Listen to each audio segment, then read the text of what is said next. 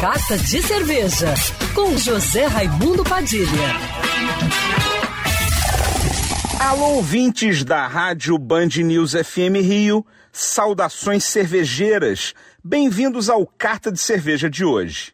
Há 10 anos, quando eu estava começando minha carreira como sommelier de cerveja, não existia muitos livros sobre o assunto. E os poucos livros que tinham disponíveis eram traduções para o português de autores estrangeiros. O lançamento em 2009 do La Russe da Cerveja, escrito por um brasileiro, meu amigo Ronaldo Morado, foi um acontecimento no universo cervejeiro.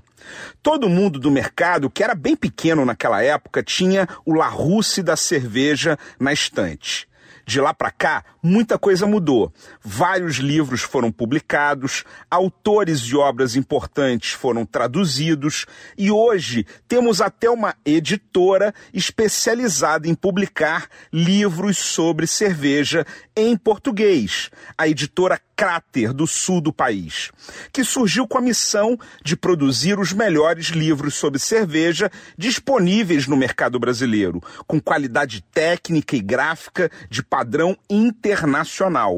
Além das traduções de obras de referência, como o livro Lúpulo, do Stan Hieronymus, e Radical Brewing, do Randy Mosher, eles estão lançando obras inéditas de autores brasileiros, como o livro Direito para o Mercado de Cerveja, do advogado e cervejeiro André Lopes, e anunciaram recentemente o lançamento do Guia da Sommelieria de Cervejas, uma obra coletiva escrita por vários sommeliers de diversas áreas de atuação.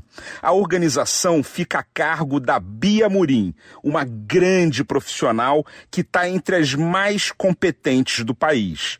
E a previsão de lançamento é para o meio do ano que vem um livro que com certeza vai contribuir para o avanço e o fortalecimento da sommelieria de cervejas no Brasil e em toda a América Latina. Quer saber mais? Procure pelas redes sociais da editora Cráter.